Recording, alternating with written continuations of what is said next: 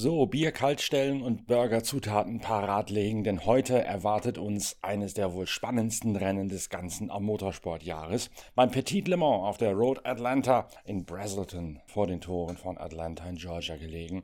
Da fällt heute die Entscheidung in der IMSA-Serie. Drei Autos haben noch so realistische Titelchancen, dass sie aus eigener Kraft Meister werden können. Seit gestern sind Philippe Albuquerque und Ricky Taylor die neuen Gesamtführenden in der nordamerikanischen Sportwagenmeisterschaft, seit Louis Deletras den Wayne Taylor Racing Acura auf die Pole gestellt hat. Pipo Derani und Alexander Sims haben ihre Spitzenposition verloren und auch Nick Tandy und Mathieu Jaminet, an deren Seite Laurenz Fantor bei diesem Langstreckenrennen starten wird, haben ein bisschen was an Punkten eingebüßt, aber die Ausgangslage ist immer noch vergleichbar, so dass man einen Thriller der Extraklasse erwarten kann. Bei einem Rennen, von dem Porsche-Werksfahrer Nick Tandy sagt: Honestly, I love the event. I think it's like an end of season kind of closing event. And I think since day one, since I come here in 2012, I think was the first time. It's just a great event, and people enjoy. It's like when you see you an endurance race, a proper endurance race, obviously goes into the day and the night, or let's say a you know a real well not a real endurance race, but a a sports car race that races in day and night is something special. You know, we don't get to do it that often. I think that's what excites a lot of people. The fact that it's a season closing championship deciding round um, is another thing. And the fact that it's on this circuit, which is an absolutely amazing place to race any car, you put in multi-class stuff and all of the all of the above. Um, it just makes it. It's never a dull Uh, it's never a dull race where the field gets stretched out. I think every time I've come here, every time we've been successful, there's always been a massive fight to the end. Whether it was between GT and what was when we won in 15, well, they weren't deep, they were DPs. Whether it was between GT and DP or in class, there's always a massive fight come the last, you know, run to the flag. So it's, I don't know what it is, but it creates good racing and it creates good atmosphere. Ich liebe diese Veranstaltung. Es ist ein Saisonrausschmeißer klassischen Zuschnitts. Seit ich 2012 zum ersten Mal hier gefahren bin, ist die Stimmung immer klasse und es gab auch in all den Jahren nie ein einziges langweiliges Rennen, sondern immer gewaltige Kämpfe bis zur Zielfahne und zwar in allen Klassen. Ein Sportwagenrennen, das vom Tag in die Nacht hineinführt, das haben wir nicht allzu oft. Und wenn es dann zum Saisonausklang auf dieser granatenmäßigen Strecke stattfindet, das gefällt den Leuten und das gefällt auch uns. In der Qualifikation gab es einiges aufzuarbeiten, oder besser gesagt nach der Qualifikation, auch im Lager der Meisterschaftsanwärter. So hat Nick Tandy und das Porsche Werksteam im Nachhinein herausgefunden, dass man wohl um eine Runde zu früh, ein bisschen zu früh, auf den zweiten Satz Regenreifen gewechselt hat in dieser noch leicht verregneten Qualifikation. Denn die Strecke hat bereits abzutrocknen begonnen und jede Runde, die man den Regenreifen dann nicht zumutet, schont sie am Ende für den alles entscheidenden finalen Schuss, für den letzten Anlauf, den nur Louis Deletras tatsächlich auf den Punkt gebracht hat in seinem Taylor Acura. Pipo Derani hat die Tabellenführung vertändelt. Er hat zwar zum richtigen Zeitpunkt auf den zweiten Satz Regenreifen gewechselt, aber so sagte er mir im Nachhinein, man hätte den Luftdruck nicht richtig eingestellt, hätte sich mit dem Luftdruck etwas verrannt, sodass zu wenig Grip gewesen sei. Das sei der Grund für jenen Ausritt gewesen, bei dem er ein Stück georgianischen Rasens platt gemacht hatte und umgepflügt hat und deswegen letztlich nur in den Untiefen des Mittelfelds versandet in der heutigen Startaufstellung. Damit können Deletras als Polesetter gemeinsam mit Albuquerque und Taylor zunächst einmal versuchen, dieses Rennen von der Spitze aus zu kontrollieren, während sich sowohl Tandy, Jaminet und Fantor als auch Derani Sims und deren dritter Mann für dieses Wochenende, Jack Aitken, irgendwie nach vorne hangeln müsse. Denn die Ausgangslage ist völlig klar. Wer auch immer aus diesem Trio vor den anderen beiden Autos aus diesem Triell landet, der gewinnt den Dreikampf und damit aller Wahrscheinlichkeit nach auch den IMSA-Titel. Die Staffelung der Punktevergabe macht das Ganze höchst übersichtlich. Es gibt eine sehr unwahrscheinliche Konstellation, dass wenn sich das Dreigestirn am Schwanz des LMDH-Feldes wiederfindet und der BMW mit Conor de Filippi, Sheldon van der Linde und Nick Yellowly dieses Rennen gewinnt, dann kann es noch sein, dass die BMW-Mannschaft so ein bisschen wie Kai aus der Kiste den Titel holt. Und ähnlich ist auch die Grundvoraussetzung für Tom Blomqvist gemeinsam mit Colin Brown und dem dritten Mann Helio Castro Neves für diesen Lauf, die trotz der 200 Meisterschaftspunkte, die man ihnen wegen der Schummelei mit den Datensätzen nach dem Daytona-Sieg gestrichen hat, immer noch Titelchancen haben. Aber auch die müssen eigentlich gewinnen und darauf hoffen, dass die Konkurrenz, die ersten drei an der Spitze, für sie fahren, sprich möglichst wenige Punkte reinholen. Das klingt auf den ersten Blick unwahrscheinlich, aber die Geschichte lehrt uns, dass in der IMSA-Serie nicht erst seit Einführung der neuen LMDH alles, tatsächlich alles passieren kann. Nicht zuletzt, weil es neben der reinen Grundschnelligkeit und der reinen Stelle, an der man sich im Pulk im Verkehr auf der Strecke positioniert, immer auch darauf ankommt, mit den Überrundungsvorgängen klarzukommen. Auf der extrem schnellen Berg- und Talbahn in Road Atlanta ist das immer auch ein Wabonspiel.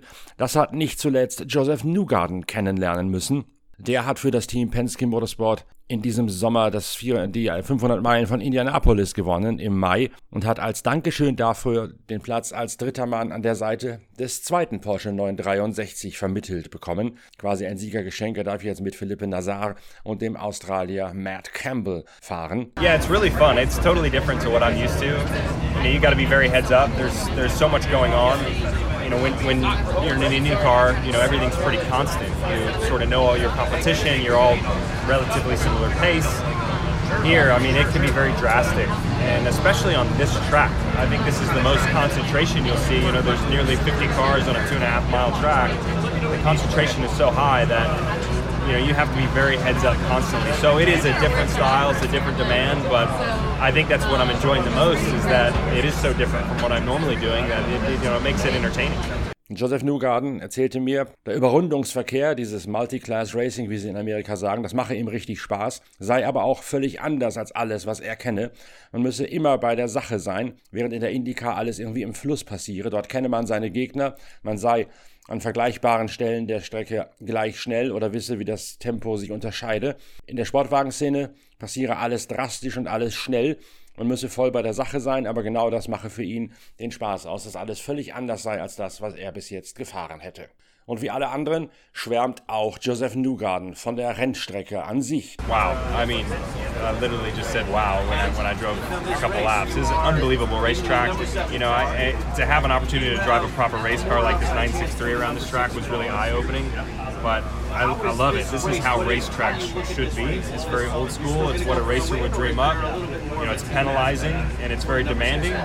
So I, I've, I've enjoyed it from the very first lap. Wow, das wäre das erste gewesen, was er nach seinem Test hier gesagt hätte. Eine unglaubliche Strecke und dann noch mit einem properen Auto wie dem 963 zu fahren, das sei schon ein Erweckungserlebnis gewesen, als er das zum ersten Mal gemacht hätte. Von solch einer Strecke nach altem Schrot und Korn, da würden doch alle Rennfahrer nur träumen. Die Strecke an sich ist schon ein Star und einer der Gründe, dieses Rennen heute im Livestream auf IMSA TV mit dem englischen Kommentar von Radio Le Mans zu verfolgen. Und wenn ihr dazu noch das passende Burger-Rezept braucht, da können wir natürlich auch aushelfen von Pitwalk, Deutschlands größter Motorsportzeitschrift. Stöbert mal ein bisschen im Shop auf der Internetseite pitwalk.de. Ich weiß nicht mehr, in welchem Heft es gewesen ist. Es ist schon eine Weile her, noch zu GTE-Zeiten. Da hat nämlich Dirk Müller, der motorsportlich in den USA zu einer festen Größe geworden ist, für euch ausgearbeitet und vorgekocht, wie man einen echten, typischen amerikanischen Burger nach US-Stil zubereitet. Vom Patty angefangen bis hin zu den Auflagen und bis zu den richtigen Soßen. All das könnt ihr so genießen, wie es Dirk Müller vorgekocht hat in einer der alten Ausgaben unserer Zeitschrift Pitwalk. Eine echt coole Geschichte, die Dirk Müller damals gemeinsam mit mir, Robert Okenga, produziert hat und die gerade heute aktueller ist denn je vor diesem gewaltigen Krimi auf der Road Atlanta. Neben dem reinen Fahren tragen die IMSA-Rennen immer auch eine strategische, eine taktische Komponente in sich. Hier geht es maßgeblich um die Reifen. Man rechnet je nach Anfall der Gelbphasen wegen Unfälle für 13 bis 14 Turns, die man einkalkulieren muss, um die 10 Stunden oder 1000 Meilen, sprich 1600 Rennkilometer über die Bühne zu kriegen. Für diese 13 bis 14 Turns gibt es allerdings nur 9 Satz Reifen. Das heißt, man muss unweigerlich irgendwann im Laufe des Rennens Doppelstints mit einem Satz Reifen fahren. Und das ist auf der Strecke wie Road Atlanta nicht so einfach, denn die meisten Kurven sind extrem schnell, führen rechts rum und gehen deswegen schwer auf die linken beiden Reifen. Aller Wahrscheinlichkeit nach wird man auf dieser Strecke taktisch zu versuchen, nur die linken Reifen zu wechseln und rechts mit den alten, mit den angefahrenen weiterzufahren, wenn man denn solche Doppelstints sich vornimmt, um so über die Schiene eines halb gewechselten Reifensatzes die nötigen Sätze reinzusparen, dass man dann am Ende in den letzten drei Stunden, wenn es drauf ankommt, und wenn das Feld sich sortiert hat und es zum finalen Zielschuss kommt, dass man dann in den letzten drei Stunden noch für jeden Turn frische, neue Reifen zur Verfügung hat. Die meisten werden also tagsüber vor Einbruch der Dunkelheit immer nur versuchen, die linken Reifen zu wechseln, wenn Doppelturns auf dem Programm stehen. Um das wirklich hinzubekommen, gibt es noch eine weitere taktische Finesse. Normalerweise dauert ein Turn 41 Runden. Man wird wohl versuchen, das auf 42 oder sogar 43 Runden in die Länge zu ziehen, um die Reifen so ein bisschen zu entlasten, um sie nicht so schwer in die Kurven reinwerfen zu müssen, sich nicht so arg auf die linken auf die kurvenäußeren Reifen legen zu müssen. Das geht schon los in der Zieleingangskurve nach diesem spektakulären Zielschuss im Stil der Mausefalle von Kitzbühel und geht dann weiter auf die Bergaufpassage am Ende von Startziel bis hin zu Kurve 7. Da werden die linken Reifen tierisch belastet. Wenn man da ein bisschen Dampf rausnimmt, dann kommt man auf 42 statt 43 Runden mit einer Tankfüllung und gibt den Reifen damit ein bisschen mehr Luft zum Atmen. Das Kräfteverhältnis in der IMSA-Serie sieht eigentlich die Cadillac in der Favoritenrolle für diese Rennstrecke, denn die sind jenes Modell mit dem meisten Abtrieb. Die Porsche 963 sind auf den Geraden die schnellsten, können allerdings auf einer Rennstrecke wie Road Atlanta, wo Überholen schwierig ist, daraus nur relativ wenig Kapital schlagen. Zudem ist es sehr bumpy, also es gibt sehr viele Bodenwellen und man muss extrem über die Curbs fahren. Das liegt den Porsche nicht unbedingt so. Da gibt es Vibrationen, die dann dafür sorgen, dass das Auto in sich zittert und in sich unruhig wird und dass auch die Leistungscharakteristik des Motors aufgrund dieser Oszillationen, dieser Vibrationen nicht so optimal ist, wie sie sein könnte, nicht ganz rangeführt werden kann an die maximal erlaubte Drehzahl und Leistungskurve mit dem Ladedruck, der zugrunde liegen darf laut Reglement. Das alles Überlagernde neben dem Verkehr ist allerdings die Wahl der richtigen Reifenstrategie. Das weiß auch Laurenz Fantor, der dritte Mann neben Nick Tandy und Mathieu Jaminet im Titelanwärterauto von Porsche Penske Motorsport. Ja, ist Strategie ziemlich offen. Äh, leider ist eine Strecke, die ziemlich hart ist auf den Reifen. Äh, also man muss auf jeden Fall äh, eine Seite oder äh, einen ganzen Satz einen Doppelstint machen, ist, glaube ich, unmöglich. Also man wird auf jeden Fall so ein bisschen wie WC eine Seite wechseln und die andere drauf lassen. Äh, selbst das könnte im Tag kritisch werden. Das Problem hier ist, dass das Auto muss gut sein am Ende, wenn es kalt ist. Und das heißt, dass im Tag, wenn es heiß ist, sehr schwierig zu fahren wird, sein wird. Aber das ist so, wie mir das Rennen hier aufteilen muss, ein bisschen wie Sebring. Äh, aber es wird nicht einfacher, dann äh, die Reifen versuchen zu schönen, um dann Doppelstint drauf zu fahren. Aber aber zum Glück habe ich die Erfahrung aus WEC hoffentlich kann ich die hier, hier übertragen. Und am Ende müsst ihr dann für, was weiß ich, zwei, drei Stunden für die letzten drei Turns immer neue Reifen haben. Das ist natürlich das Ziel. Das ist ein ideales Szenario, ähm, was der Plan ist. Aber natürlich passieren viele Gelbphasen und so weiter, was das alles ändern kann. Strategie ist genau wie Daytona oder wie Sebring erst einmal rollen und versuchen mitzuschwimmen und dann am Ende aufzugeigen? Ja, klar, die letzten Stunden sind, sind die wichtigsten, aber Track Position ist äh, wichtig und schwierig. Äh, nicht einfach zu überholen hier, so viel Verkehr und so weiter. Also man muss ja, vorne mitbleiben, aber klar, es werden viele Gelbphasen sein und viele, viele Themas, äh, damit wir auch zurückkommen können, wenn was passiert. Eigentlich ist es geplant gewesen, mit zwei verschiedenen Reifenmischungen hier hantieren zu können. Einen härteren für tagsüber und einen weicheren für die Nachtstunden, wenn es dunkel wird und wenn die Entscheidung in diesem Rennen fallen wird. Das allerdings hat der Einheitsreifenlieferant revidiert. Es gibt jetzt nur noch eine mittelharte Mischung. Der weiche wird gar nicht erst zur Verfügung gestellt. Mit dem mittelharten, dem Mediumreifen, müssen alle Teams klarkommen. Und das ist ein neues Element im Vergleich zu den letzten fünf Rennen seit Watkins Glen in der IMSA-Serie, sagt Nick Tandy. I mean, one thing is different. We know coming here we're going to use a medium tire. The last five rounds of IMSA, I believe, or so since Watkins Glen, we've been running the, the hard tire.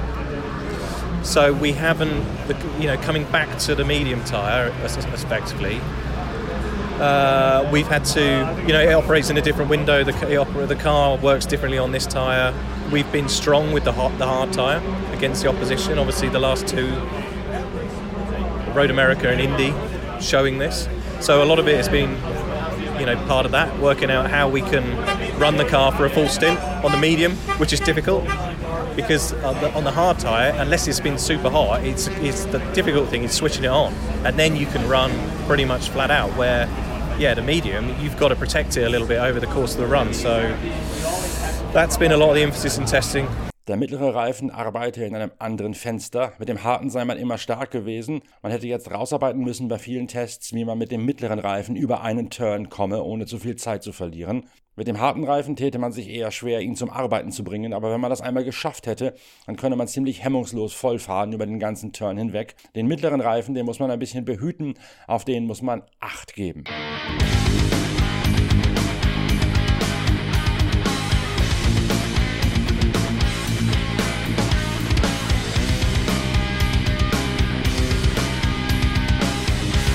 Zehn Stunden Motorsport vom Allerfeinsten erwarten uns also heute ab 11.40 Uhr Ortszeit, 17.40 Uhr eurer Zeit daheim. Ihr könnt das Rennen verfolgen auf IMSA TV und ihr könnt euch natürlich auch auf mich, Norbert Okenga, verlassen, denn ich bin in der Boxengasse unterwegs, werde Stimmen einfangen und werde alle Hintergründe bei der Entscheidung in der IMSA-Serie für euch aufarbeiten in einer weiteren Folge von Pitcast, dem Podcast eurer Lieblingszeitschrift Pitwalk. Der wird irgendwann in der Nacht hiesiger Zeit nach dem Rennen online gehen, weil der Recherchebedarf und damit auch die Schneidearbeit der vielen Stimmen natürlich eine ganze Menge Zeit in Anspruch nehmen wird. Aber hier auf Pitcast, dem Podcast eurer Lieblingszeitschrift Pitwalk, werdet ihr umfassend versorgt werden mit allem Wissenswerten, warum auf der Road Atlanta die Entscheidung gefallen ist, wie sie gefallen ist. Ich freue mich auf ein gewaltiges Rennen. Ich freue mich auf einen Burger danach, nach Dirk Müller Vorbild, mit dem Rezept, das er in der Zeitschrift Pitwalk für euch aufbereitet hat. Und auch das Bierchen nach Feierabend, das werden wir uns heute nach diesem langen, langen Tag in Atlanta redlich verdient haben. Genießt das Rennen, nehmt euch die nötige Zeit, auf IMSA TV das Ganze soweit es geht zu verfolgen. Vor allen Dingen die letzten, sagen wir mal, zwei Stunden, die werden das richtig in sich haben. Die Erfahrung lehrt uns, dass auch in einem solchen Langstreckenrennen am Ende verschiedene Handlungsstränge spitz zulaufen und es gibt jedes Mal ein echtes Thriller von einem Finale. So dürfte es auch heute werden, zumal das Wetter noch eine weitere Unsicherheit mit in die Rechnung hineinwirft. Es hat die ganze Nacht über immer weiter geregnet. Die Wettervorhersage sagt zwar, der Regen solle im Laufe des Tages nachlassen, das Warm-up wird allerdings noch auf nasser Bahn stattfinden und dann werden immer mehr böige Winde auffrischen die dann auch noch ihren Einfluss nehmen, wenn sie unter den Heckflügel greifen und das Auto etwa in den Bremszonen noch ein bisschen mehr nach vorne schieben.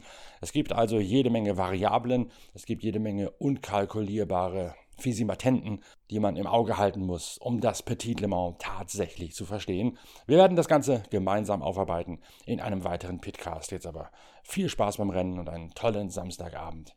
Tschüss, danke fürs Reinhören. Euer Norbert Okenga.